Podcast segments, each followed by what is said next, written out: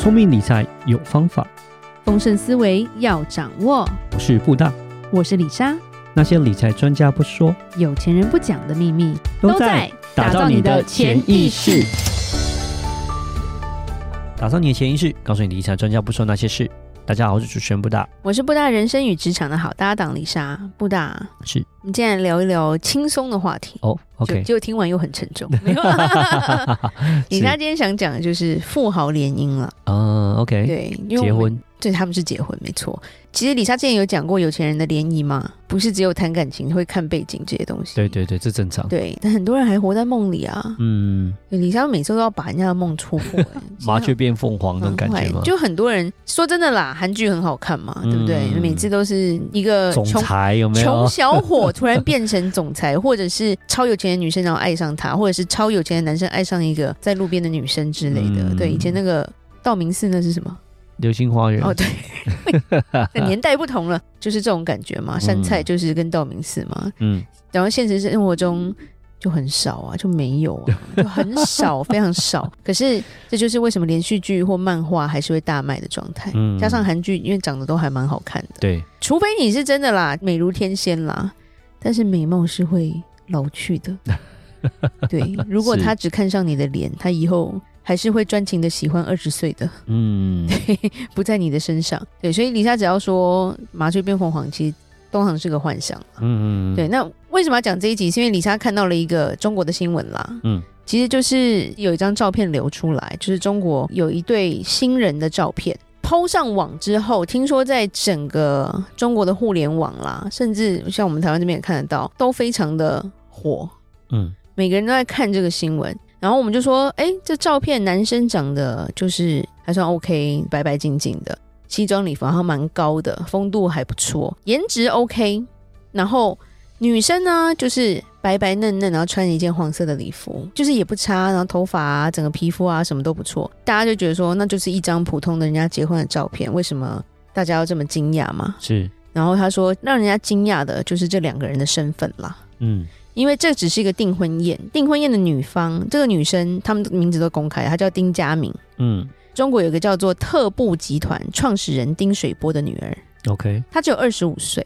嗯，但是她二十五岁，她就已经接管公司的半糖系列的主理人，就是说身家真的是非常非常高。譬如说，她有一些女性的一些课程啊，或者是一些产品。他都是亲自上阵拍摄产品海报，是，他是代言人，嗯，因为他长得不丑，是。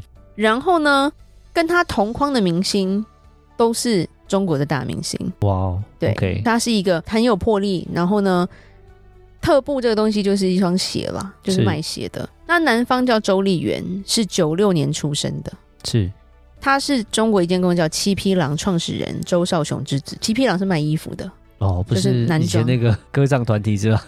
不是，不是，OK。然后这个儿子也是在一八年的时候，他就接了他七匹狼下面有一个系列叫狼图腾，就当董事嘛。对，有时候我们都说投对胎跟投错胎嘛，对不对？真的，他们投对胎了嘛？是。所以这个联姻就是两大间，一个是做鞋子的，一个是做衣服的，是。然后的豪门联姻嘛，嗯，大家都说，哎，这就是小说变现实的感觉。然后签到后来啦，就会有人去查说，哎，这些家庭啊，这些家族，他们是福建人，嗯、对，他们都是流行豪门联姻的，嗯，基本上他们七匹狼，他们不会只有一个小孩，所以他的大公子娶了巴马茶叶的大千金，哇，特步的小公主这一次嫁给了七匹狼的二公子嘛，嗯，对，那特步的大女儿嫁给了九牧卫浴的公子，嗯。都是企业哦，哇！巴马茶叶的大公子又娶了另外一家公司叫安踏的千金，反正这些公司每一个都是嫁给集团的董事长啦，嗯，集团的大公子啦，是集团的千金啦。然后这种感觉，他们就说有钱人的世界就这样串成了一个互联网，欸，哎，因为联姻啊，是万变不离其宗的一种姻亲关系嘛，嗯，然后他们就说这个根本就是抱团嘛。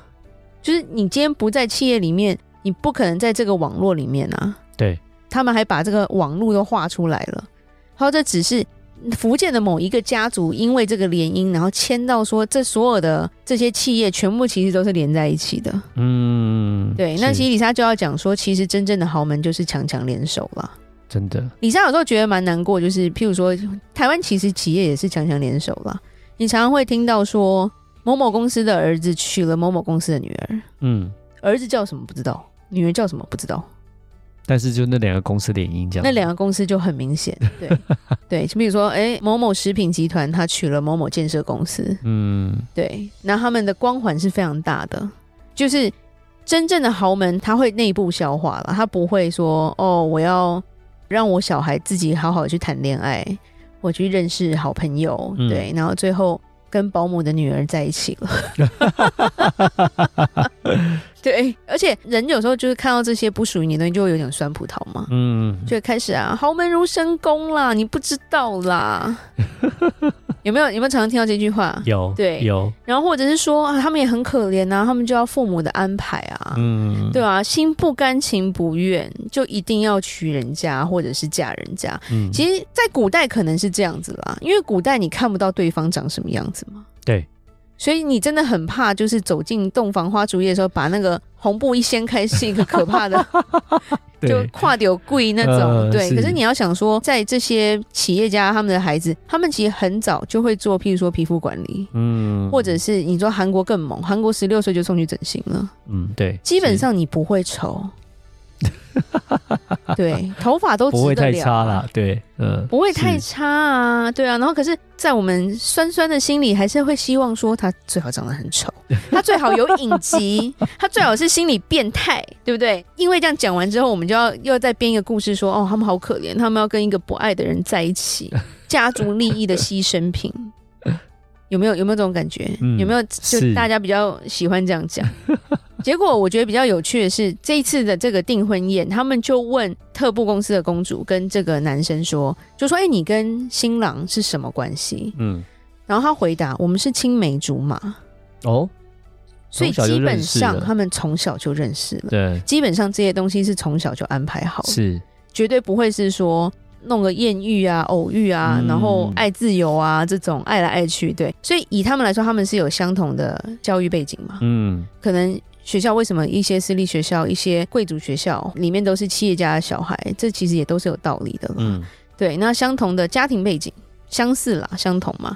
然后从小彼此又认识了，所以他们能走在一起的几率，其实比跟陌生人走在一起的几率更高了。嗯，对，因为其实你的生活习惯，然后你从小就已经熟悉了，就不会说哦，我要再去外面认识。然后因为我家很有钱，我真的很怕被骗啊。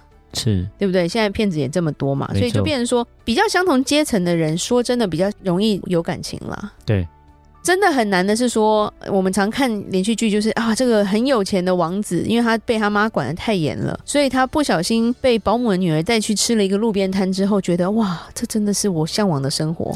觉得有可能吗？他可能连坐在那板凳上都嫌脏。是。